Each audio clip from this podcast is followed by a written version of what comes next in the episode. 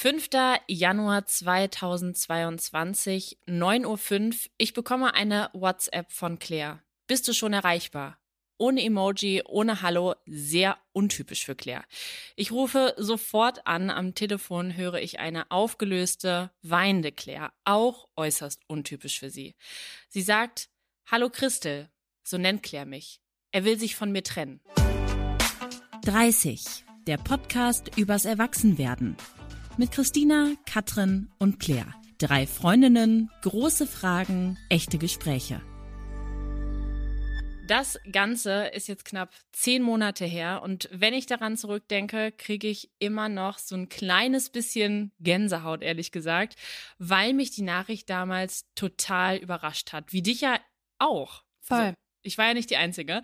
Und bevor wir jetzt alte Wunden schonungslos wieder aufreißen in dieser Folge, vielleicht kannst du alle, die uns zuhören, mal kurz auf Stand bringen, Claire, wie das mit der Trennung gelaufen ist. Also wie lange wart ihr zusammen? Wer hat Schluss gemacht und warum? Wir waren ähm, fünf Jahre zusammen. Also schon auch echt eine Weile, meine 20, in meinen 20ern komplett. Mhm. Ähm, und wir haben auch zusammen gewohnt, zwei Jahre lang in Köln. Und dann hat er sich von mir getrennt Anfang des Jahres. Und das Warum ist, ähm, ist nichts passiert. Also ich glaube, das ist irgendwie bei, bei vielen Trennungen ja auch so. Es war einfach so ein, ich kann mir nicht vorstellen, dass wir unser Leben miteinander verbringen. Mhm, ähm, ja. Klingt irgendwie voll hart, mhm. aber es war einfach so, ich, ich sehe das nicht in der Zukunft und ich sehe nicht, dass wir die Beziehung führen, die du dir vorstellst. Also du im Sinne von, die ich mir vorstelle. Ähm, und das war so ein bisschen die Begründung, dass wir einfach uns unterschiedliche Dinge für die Zukunft vorgestellt haben.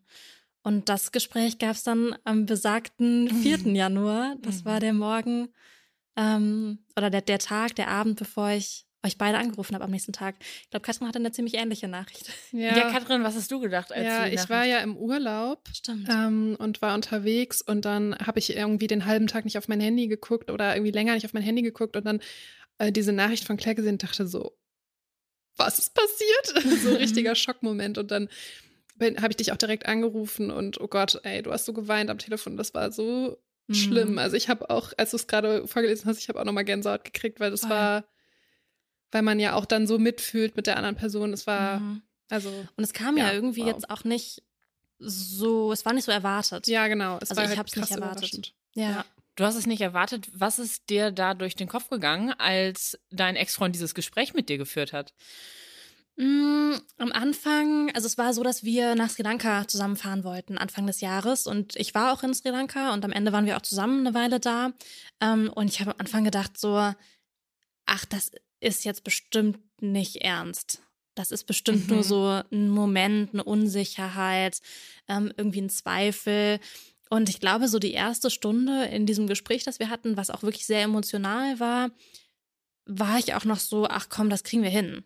Das ist jetzt vielleicht eine Phase oder da muss man durch. Und dann habe ich aber irgendwann in diesem Gespräch gemerkt, so, das ist keine Phase. Da, das kriegen wir nicht rumgerissen. So, der will das einfach nicht. Krass. Und der will das einfach nicht mehr. Und ich glaube, ich hatte noch nie so eine so ein Gespräch, wo jemand so mh, mm, sicher war mhm. mhm. und so absolut und final. Und dann habe ich gedacht, ja, ich kann ja jetzt auch nichts mehr machen. Also wenn sich jemand dagegen entschieden hat gegen diese Beziehung, dann ist das so. Und bei mir ist schon, ich war so richtig unter Schock, auch so körperlich unter Schock. Ja, mhm. ja ich habe so richtig, mir war so übel. Ich dachte so, ich hy hyperventiliere. Es war so krass. Ich glaube, ich weiß nicht, wann ich jemals in so einer Bad Condition war, ja. als nach dieser Trennung. Und jetzt rückblickend, ähm, es ist irgendwie so irre, daran zurückzudenken, weil es noch sehr präsent ist. Okay. Ja. Also ist in dem Moment, weil du jetzt auch gesagt hast, du hast sofort gemerkt, das ist final, mhm. ist da in dir eine Welt zusammengebrochen oder dachtest du, okay, es könnte auch ein Neuanfang werden für nee. was anderes? Nee, Welt zusammengebrochen. Okay. Ich dachte so, mein Leben, so wie ich mir das vorgestellt habe, wird mir gerade weggenommen. Ich habe so, wir haben in dieser Wohnung gewohnt, die ich so, ich liebe Wohnungseinrichtungen und ich habe diese Wohnung eingerichtet, auch zwei Jahre lang. Das war so ein Projekt, die war super schön. Ähm, ich habe mir das vorgestellt, wie wir da ein Kind kriegen. Nie jetzt irgendwie, wie wir heiraten oder so, aber wie wir da unser Leben verbringen. Okay. Und dann war das so dieser eine Abend, wo mir so alles entglitten ist. Mhm. Okay. Und ich habe so das Gefühl des Kontrollverlusts gehabt, weil ich hatte halt nicht mehr die Kontrolle über die Situation. Ja. Jemand hat entschieden, wie mein Leben weitergeht, ja. ohne die Person. Und alles, was ich mir ausgemalt hatte, bis zu diesem Moment, Anfang Januar, war einfach weg. Wir haben dann nie drüber gesprochen, ist mir jetzt gerade so aufgefallen. Wie hast du dir denn dein Leben in den nächsten, sagen wir mal, fünf bis zehn Jahren so vorgestellt? Mm, schon auch mit einem Kind. Also ich habe schon gedacht, so, ach, wenn ich so 30, Anfang 30 bin, dann könnte ich mir vorstellen, ein Kind zu kriegen ähm, und irgendwie zusammen in Köln weiterzuleben, irgendwie auch ein, so ein, ein, hippes Leben zu führen. Also ich wollte jetzt nie irgendwie ähm, nach, nach, draußen ins Grüne ziehen oder so. Mir war schon immer klar, ich will so in der, in der Innenstadt wohnen und auch weiter so das Leben führen, was ich habe, aber halt mit einem Kind. Und das war schon so das, was ich mir vorgestellt hatte. Und gerade so dieses Thema Kind ist dann einfach vom Tisch. Mhm, erstmal erst oder generell jetzt? Erst, nee, erstmal. Mhm. Zumindest mit der Person, ne? Mhm. Weil du halt so bist, okay, wow. Mhm. Ich glaube tatsächlich, dass du gerade schon im Kern gesagt hast, was eine Trennung mit Anfang 20 von einer Trennung mit Ende 20 unterscheidet. Mhm. Nämlich, dass wenn du dich Anfang 20 trennst, dann wird dir dieses Leben, dieser Lebensentwurf nicht so sehr weggenommen, wie vielleicht mit Ende 20, weil ich glaube, mit Anfang 20 hat man einfach noch nicht diesen konkreten mhm. Plan oder zumindest, ich weiß nicht, ich hatte den nicht mit 22, dass ich jetzt so dachte, okay, die nächsten fünf Jahre sind jetzt so. Mhm. Aber mit Ende 20 ist man einfach schon sehr viel konkreter. Und vielleicht Voll. macht das so eine Trennung auch noch mal krasser. Ich weiß nicht. Ja, ich glaube schon. Also ich, ich erinnere mich auch dran an meine Trennung davor, mhm. ähm, an meine zweite Trennung. Also ich hatte drei Beziehungen. Meine zweite Trennung, die war, da war ich gar nicht so lange in einer Beziehung. Da waren es vielleicht so zweieinhalb Jahre oder so mhm. vielleicht. Und ich habe dich angerufen, Katrin. Mhm. Das weiß ich auch noch ziemlich genau. Auch noch genau, wo ich stand und wo ich war. In Köln am Rhein. Und da hatte ich mich getrennt. Das war also schon ein bisschen andere Situation. Es ja. wurde sich nicht von mir getrennt. Mhm. Ähm, und das ist ein bisschen, wie du sagst, diese Trennung, das war 2000. 16, glaube ich. Mhm. Kann das sein? Ja, das passt. 2016. Ja. Da war ich dementsprechend noch sechs Jahre, sieben Jahre jünger. Ähm, das war Mitte 20, so. Da war ich vielleicht so 24 oder so. Und da hatte ich ganz andere Gedanken. Ja. Da war ich so, oh, ich will jetzt nicht alleine sein und hm, aber ich habe halt in der WG gewohnt, in Dortmund, mit dir damals, glaube ich, sogar auch. Ja. Ähm, und man war auch nicht so an dem Punkt, dass man jetzt zum Beispiel ausziehen muss.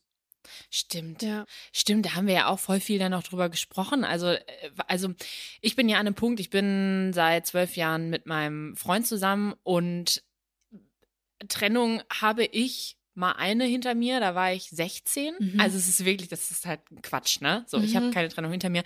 Und deshalb war dieses ganze Thema Trennung für mich sowieso super krass und es hat mich sehr getroffen auch, dass ihr euch getrennt habt, weil ich das nicht habe kommen sehen und weil ich auch dachte, ja, die bleiben jetzt zusammen, die kriegen ein Kind und so weiter. Mhm.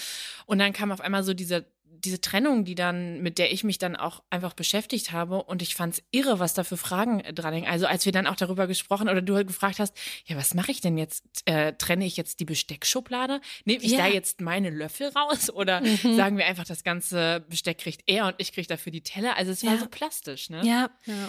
Und es sind so viele Dinge, die dann auch so mh, mm, so sind wie, okay, wir haben ein gemeinsames Konto. Mhm. Du musst ein Konto auflösen, du musst eine Versicherung auflösen, du musst darüber sprechen, wer bekommt jetzt den Tisch oder wer zahlt wem jetzt Geld, wenn man gemeinsame Möbel hatte. Da ist halt so ein Rattenschwanz dran, ne? Mhm. du, hast, du hast nach der Trennung immer gesagt, man muss ein Leben trennen. Mhm. Und das fand ich so mega plakativ, weil ja, es ist ja wirklich so, man hat ein gemeinsames Leben und das hat einfach so viele Überschneidungen. Mhm. Ne? Wenn man das jetzt ja. mal zusammenfasst, würdest du sagen, also du hast eine Trennung Anfang 20 gemacht, Mitte 20 und Ende 20. Mhm, Was war? ähm, deshalb kannst du folgende Frage gut beantworten. Was war die schwierigste? War es tatsächlich die jetzt Ende 20? Ja, absolut. Okay. Mit so viel Abstand. Es waren auch alles ganz, ganz unterschiedliche Trennungen. Also mit meinem ersten Freund habe ich gar keinen Kontakt mehr. Mhm. Es war so eine Trennung und es war ein Cut und danach haben wir uns nie wieder gesehen. Jetzt irgendwie vor zwei Jahren oder so nochmal kurz nach irgendwie Ewigkeiten. Und den Menschen habe ich halt vergessen. Also ich weiß nicht mehr, wie der, riecht, wie der sich anfühlt. Ich weiß gar nicht mehr, wie groß der ist. Ich habe so, weiß nicht mehr, wie seine Stimme klingt, weil es irgendwie lange her ist. Die zweite Trennung, das war von einer Person, die auch noch in unserem erweiterten Freundeskreis ist. Den sehe ich auch immer noch, aber das war irgendwie so im Studium. Mhm. Das war irgendwie, man, man hatte eh tausend Themen, aber alle Themen waren nicht so ernst. Man war irgendwie so ähm, im Auslandssemester, hat in der WG gewohnt. Das war irgendwie alles eh so ein bisschen instabile Zeit, die noch nicht so von so ernsthaften Entscheidungen geprägt war.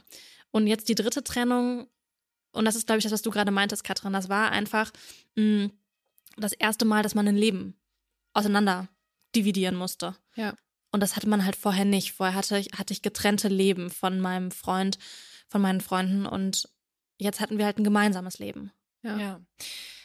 Jetzt ist so eine Trennung mit Ende 20 ja auch aus dem Grund besonders und auch in deinem Fall, weil viele Freunde, viele Freunde, auch deine Freunde an einem anderen Punkt im Leben sind. Also Katrin hat gerade geheiratet, baut ein Haus, äh, Kinderplanung ist auch ein Thema. Ich habe gerade ein Baby bekommen.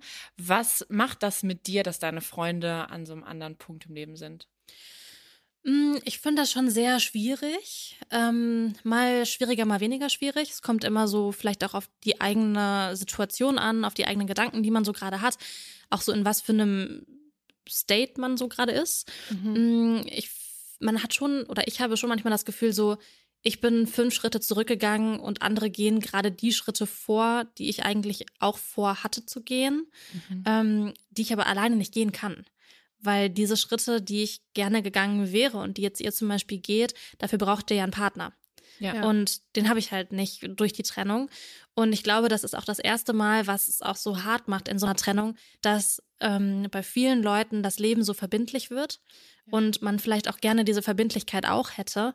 Anders als mit Anfang 20, da haben sich oder Mitte 20, da trennen sich Leute, kommen Leute zusammen, aber da trifft keiner so lebensverändernde Entscheidungen.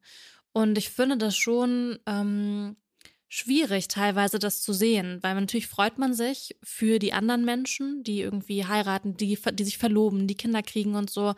Ähm, und ich kann es trotzdem nicht immer davon trennen, dass ich ja gerne auch in der Situation wäre, es mhm. aber nicht mhm. bin. Mhm.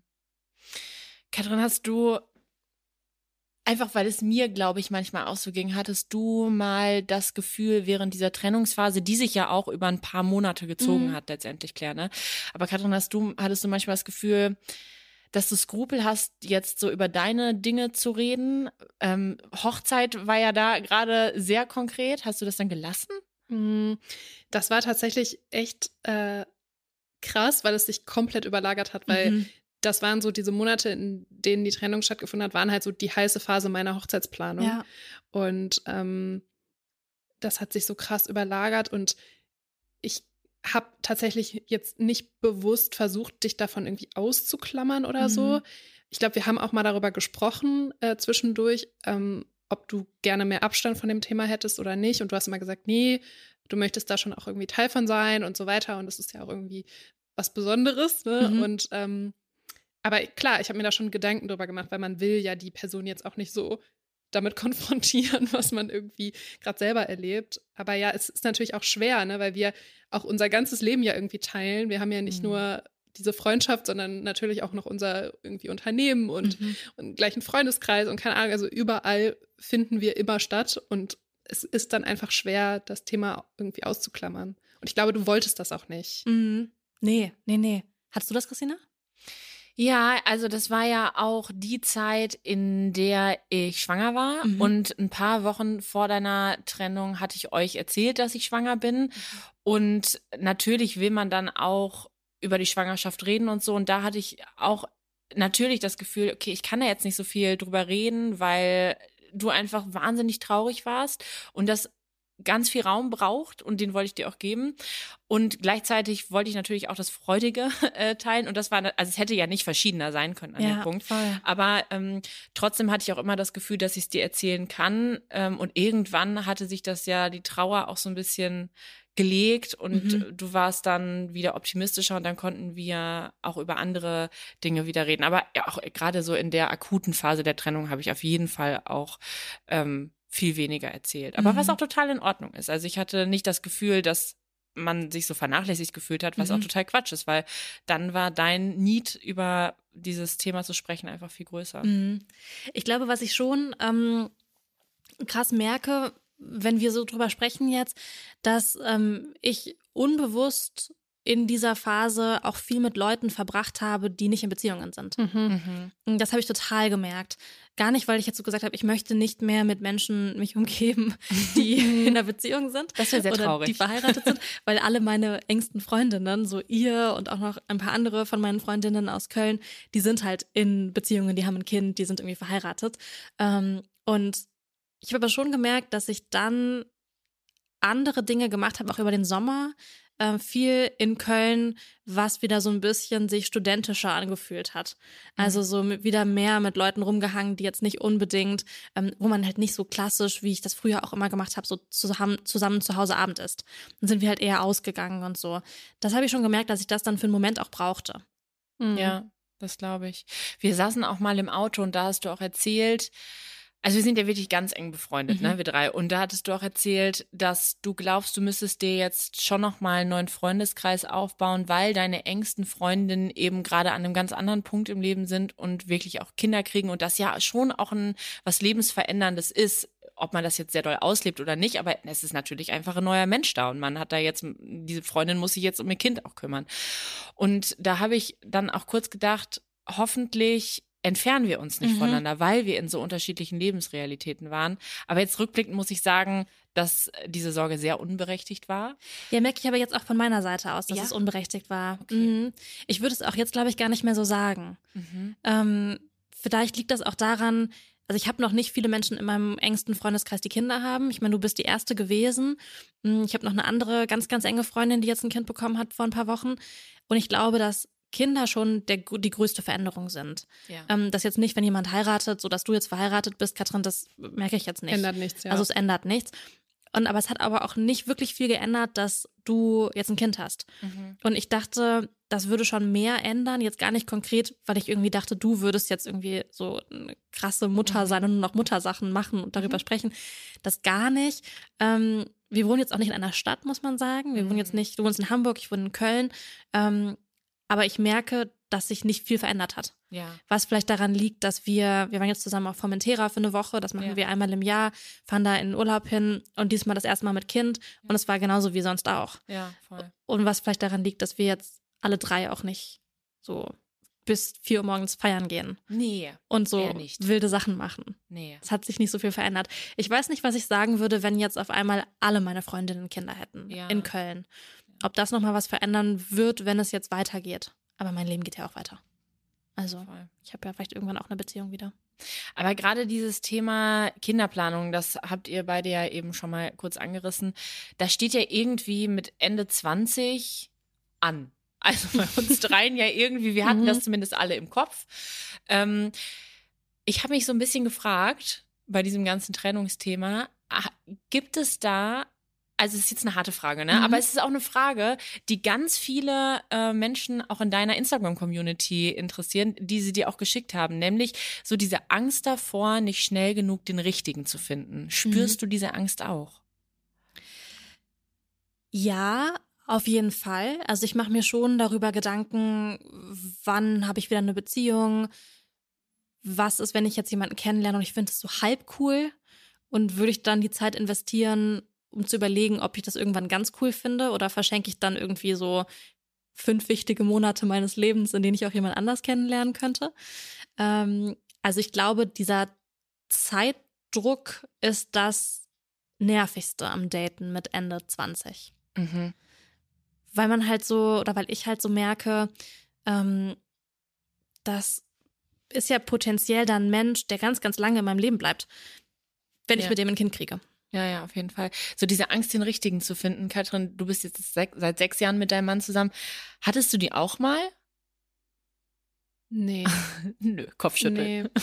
Also, ja, keine Ahnung, ich, da, also nee, klingt jetzt so sehr pauschal. Ich glaube, man macht sich immer Gedanken darüber, ob man irgendwann die richtige Person fürs Leben so findet. Ähm, aber ich habe meinen Mann ja kennengelernt in einer Phase, wo ich noch gar nicht an diesem Punkt war, wo ich jetzt bin, sondern das war ja so, da habe ich auch noch studiert und ich bin so ich habe den so kennengelernt und dann ein halbes Jahr später bin ich erstmal auf Weltreise gegangen und dann war ich erstmal noch ein Jahr im Ausland und es war irgendwie so sehr entspannt noch alles. Und dann wurde es erst so ernster danach. Und deswegen war ich in dem Moment, wo ich ihn kennengelernt habe, nicht an dem Punkt, wo ich jetzt dachte, okay, der muss jetzt passen. So, ja. ne? Also so, das ist so, glaube ich, so ein bisschen der Unterschied ja. auch zwischen jetzt und wo man halt mit 24, 25 war. Mhm. Ja, das stimmt. Es haben auch einige geschrieben, die Nachrichten, die du bekommen hast, dass das Thema Kinderplanung und wenn man Ende 20 dann doch nicht mehr den Partner hat oder noch nicht den richtigen gefunden hat, dass so schon viele darüber nachdenken, Eizellen einzufrieren oder vielleicht auch so Single Mom, also alternative Familienmodelle zu leben. Du hast jetzt eben gesagt, dass du ja eigentlich auch gerne an so einem Punkt gewesen wärst jetzt, wie wir das sind, dass man einen Partner hat und so und dass jetzt gewisse Dinge nicht mehr gehen, wie Kinder kriegen, erstmal so spontan, weil der Partner fehlt. Aber Single Mom kann man ja auch sein ohne Partner. Ist das was, was für dich in Frage kommt? Boah, das würde ich im Leben nicht machen. Nee? Mhm. Nee.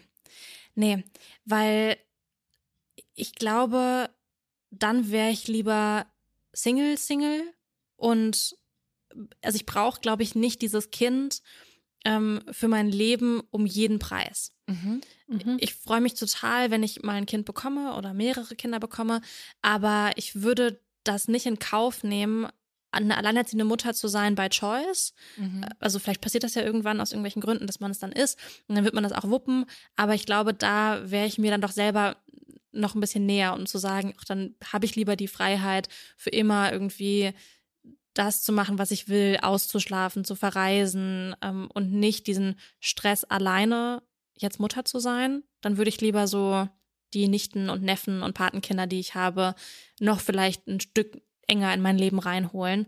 Aber ich könnte mir nicht vorstellen, Single Mom ja. zu werden. Nee, kann ich verstehen. Ihr? ich, nee. Also ich meine, das ist jetzt bei euch kein realistisches Szenario, aber.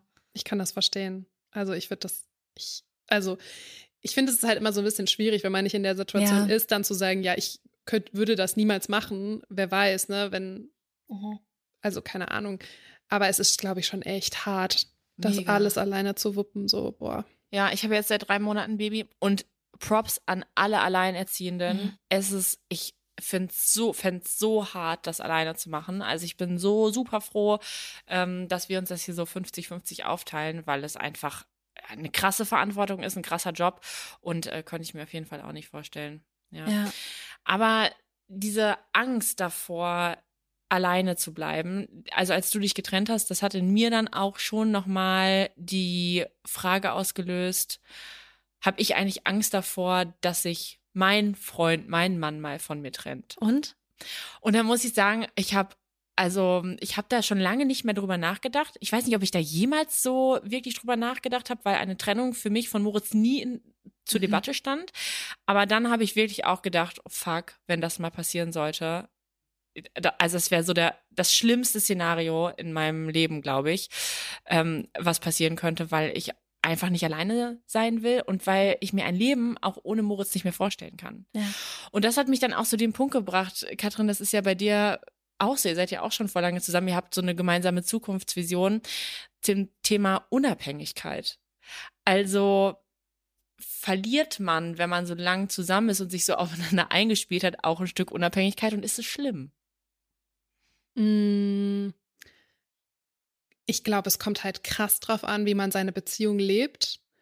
Also ähm, bei uns ist es zum Beispiel so, dass wir immer gesagt haben, jeder hat sein eigenes Leben und es gibt einen Überschneidungspunkt ähm, oder viele Überschneidungspunkte natürlich, aber jeder hat ähm, ja Dinge, die er auch alleine macht oder wo er halt auch selber so für verantwortlich ist.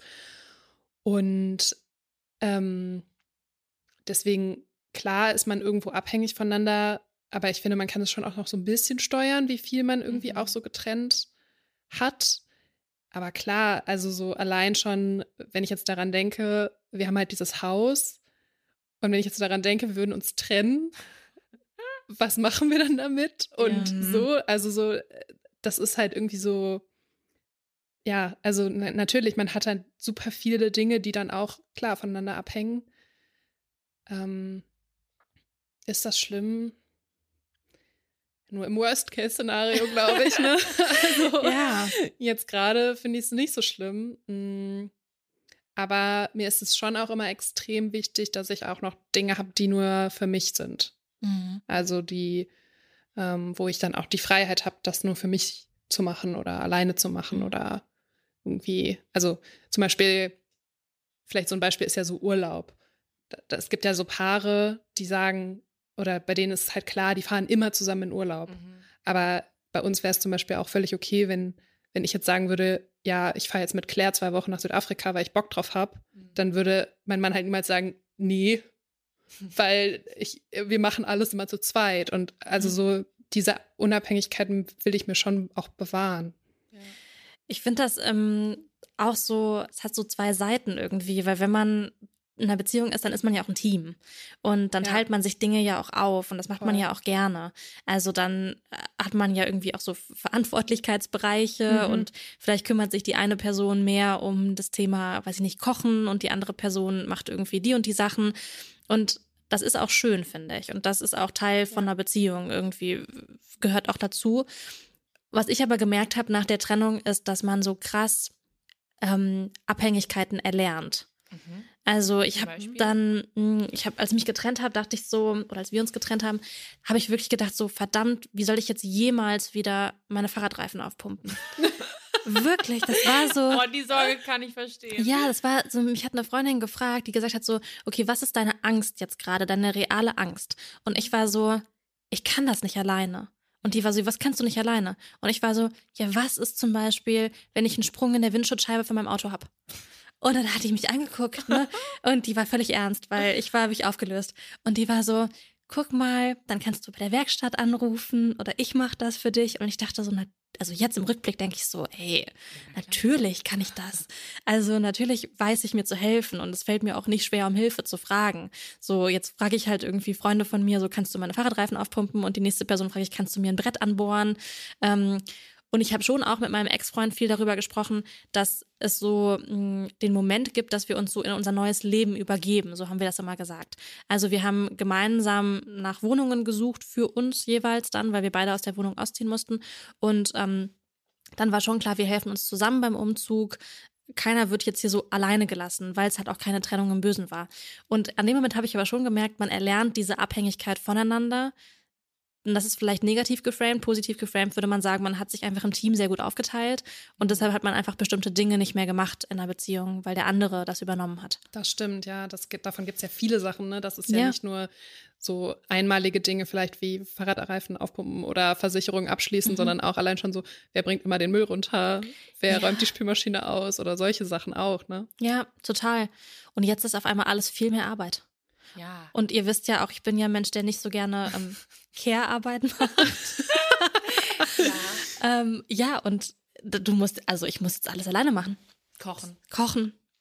Müll runterbringen, Wäsche waschen. Das ist jetzt ein ganz, ganz krasses First World Problem, ne? Ja. Aber trotzdem sind das so kleine Dinge, an denen man einfach merkt, so, du teilst dich jetzt halt nicht mehr auf. Oder zum Beispiel Wochenenden fand ich ganz schwierig am Anfang. Mhm. So. Dass du dann da alleine bist. Ja, oder? genau. Es okay.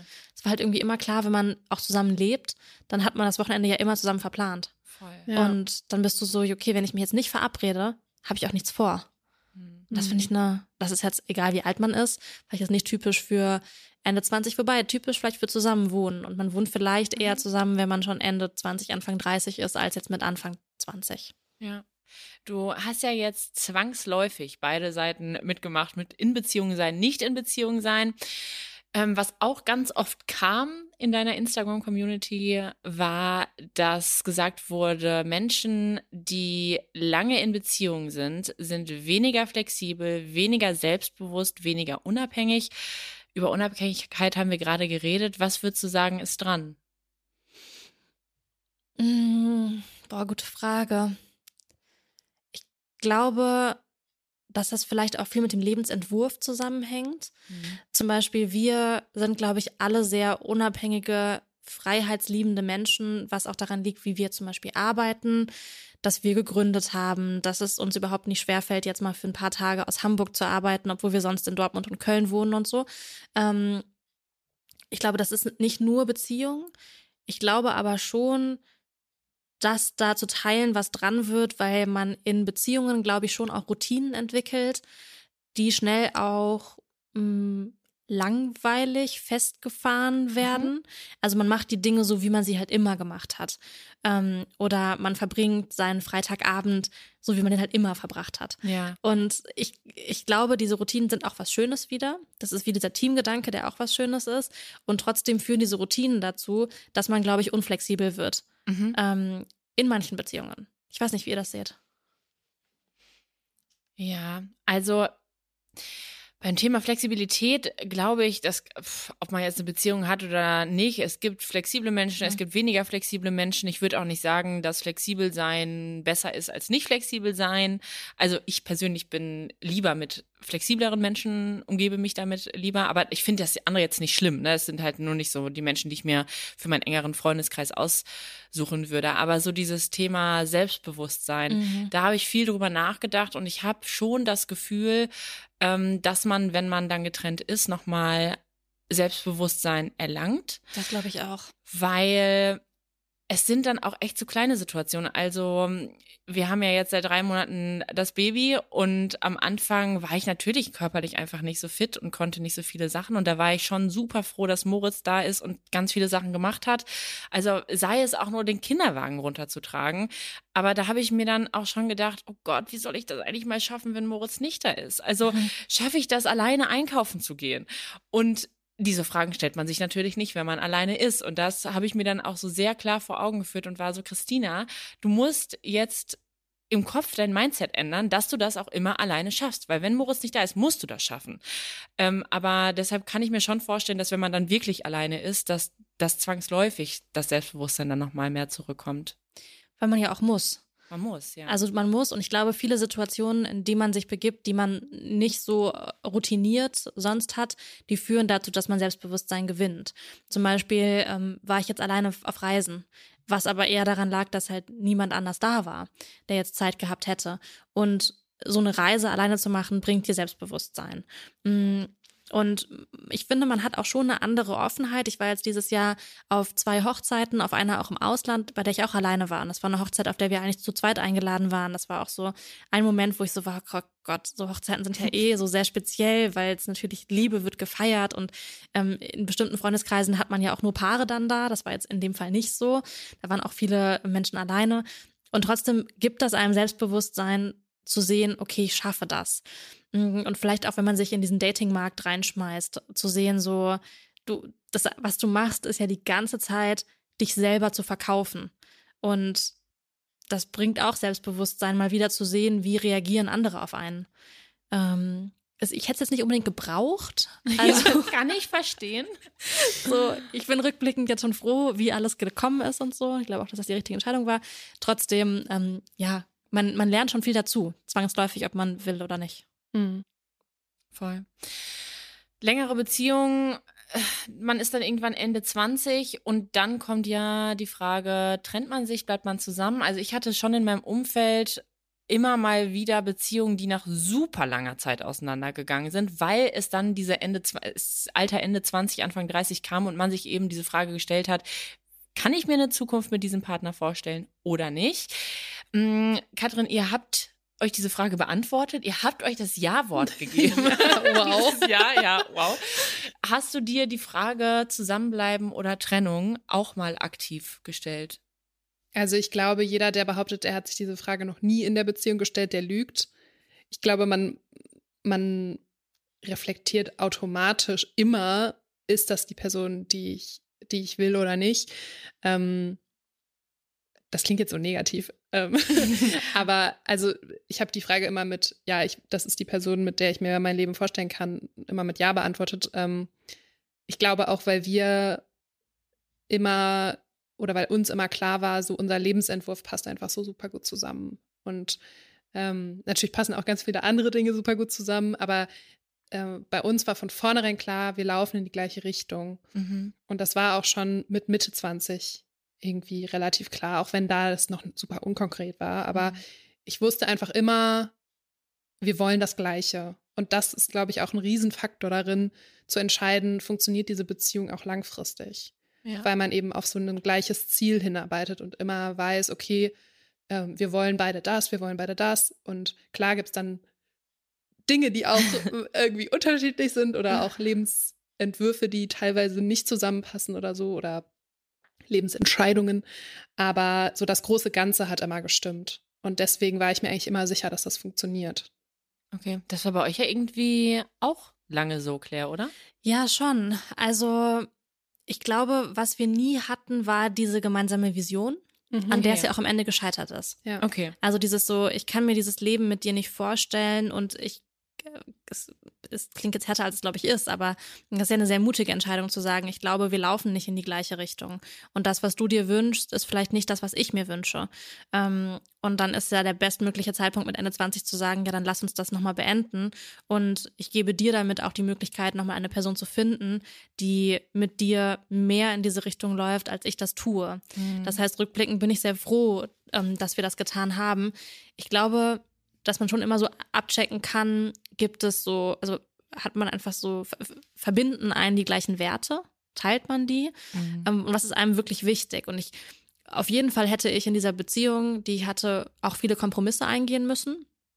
Was glaube ich immer so ist. Ja. Also ich glaube, man ist jetzt auch mittlerweile ein fertiger Mensch, so ja. mit Ende 20. Ja. Man ist ja nicht mehr Anfang 20, wo man so ist, so, ach ja, das finde ich auch noch okay, sondern man hat ja Meinungen zu Themen und ist da nicht mehr so flexibel in seinen Werten, was ich gut finde. Ähm, und zum Beispiel für mich ist so ein Riesending Kommunikation. Und wenn ich mit einem Menschen matche, der einfach nicht so gut kommuniziert, dann habe ich da einfach schon ein Problem mit. Und ich glaube, das wäre ein großer Kompromiss, den ich hätte eingehen müssen, weil wir kommunikativ jetzt nicht gleich ähm, auf dem gleichen Level waren. Mhm. Du hast jetzt gesagt, dass es rückblickend die Trennung vielleicht gar nicht so schlecht war. Das war auch ein Punkt, den ganz viele geschrieben haben, mhm. als du danach auf deinem Instagram-Kanal gefragt hast. Da war immer so die Stimmung, Trenne, äh, Trennung mit Ende 20, ist das jetzt eine Chance? Auch in dem Sinne, sich selbst kennenzulernen, vielleicht nochmal? Oder ist es einfach nur scheiße. und ich, da sind echt so zwei Nachrichten, die ich gesehen habe, die mich voll, die ich voll krass fand auf verschiedenen Ebenen war, dass eine geschrieben hat, Scheidung, sie hat sich mit Ende 20 scheiden lassen.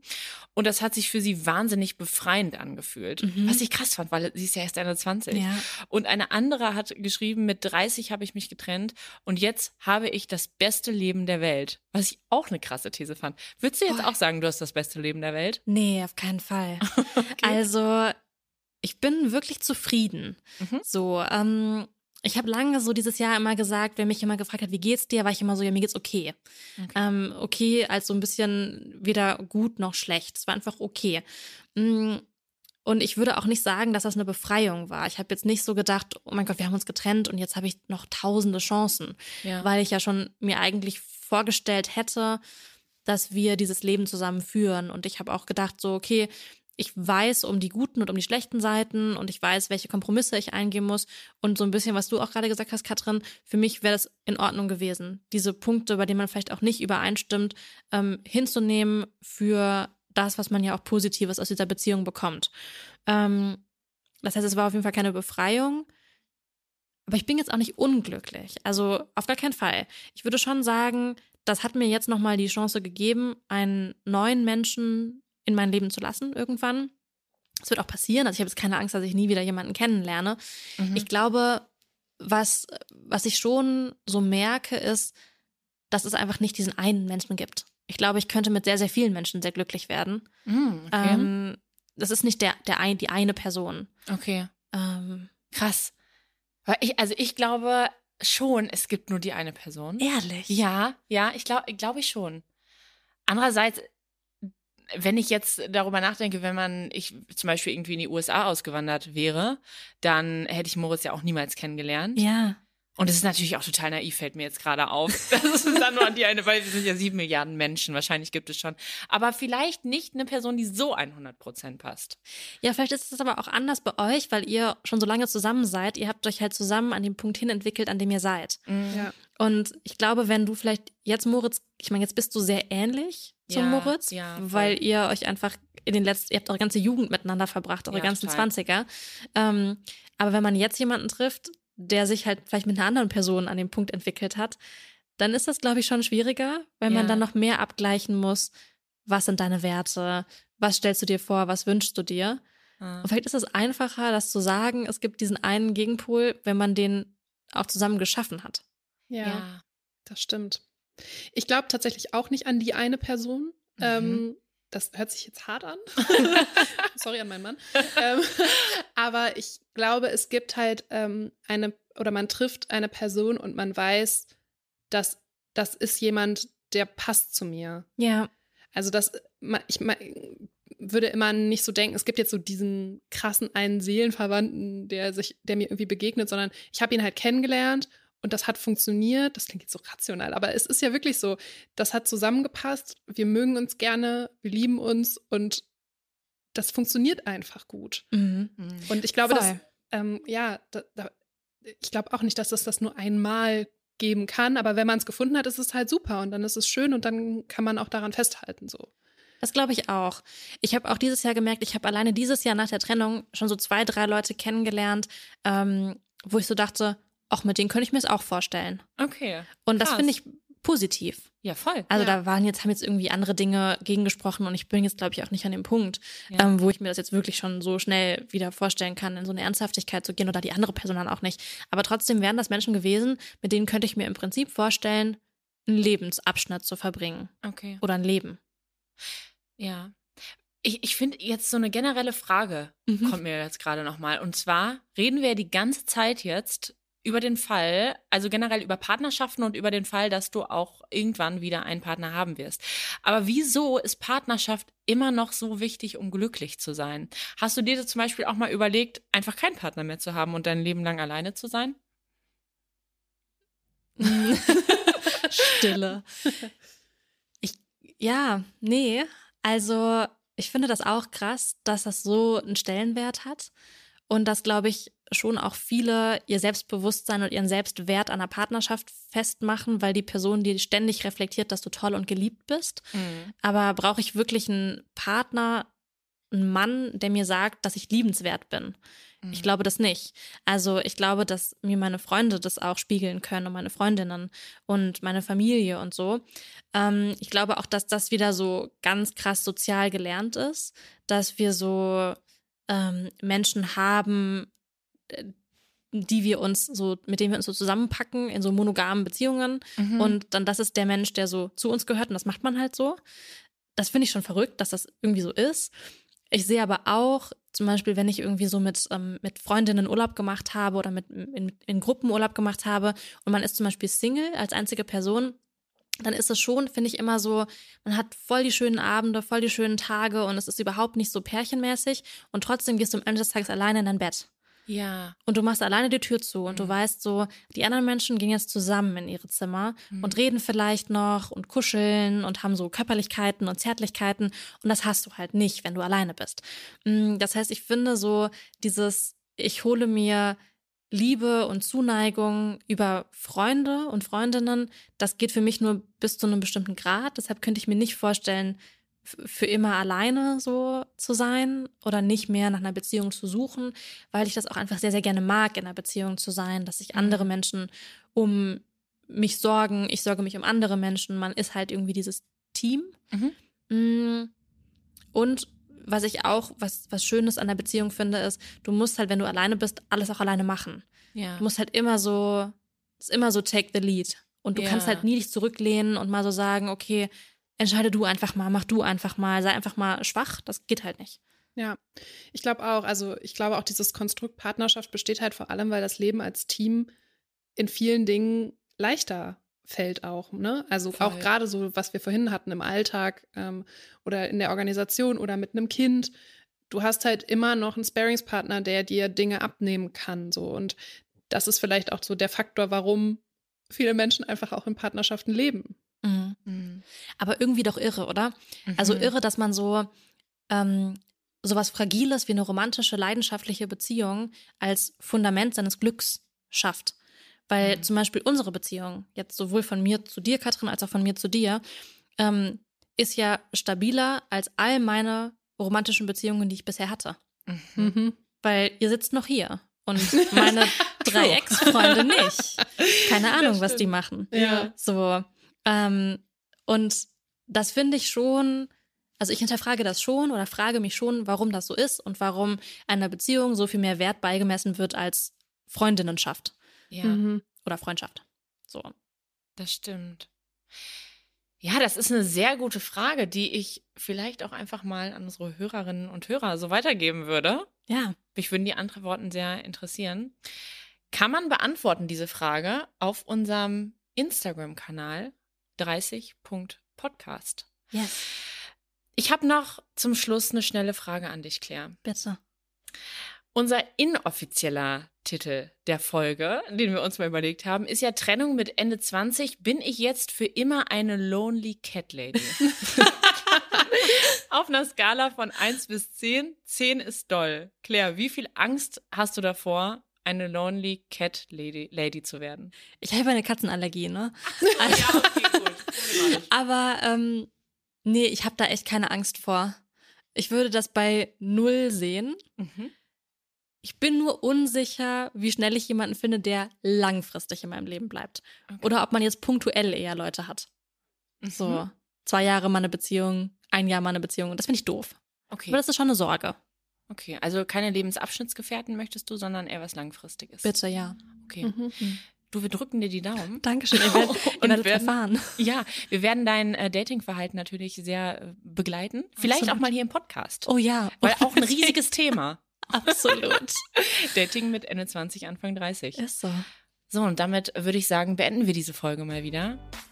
Und Schön wir war's. freuen uns, ja, es war sehr schön. Ja. Freuen uns auf alle Rückmeldungen und wir hören uns bald wieder. Ciao. Bis dann. Tschüss. tschüss.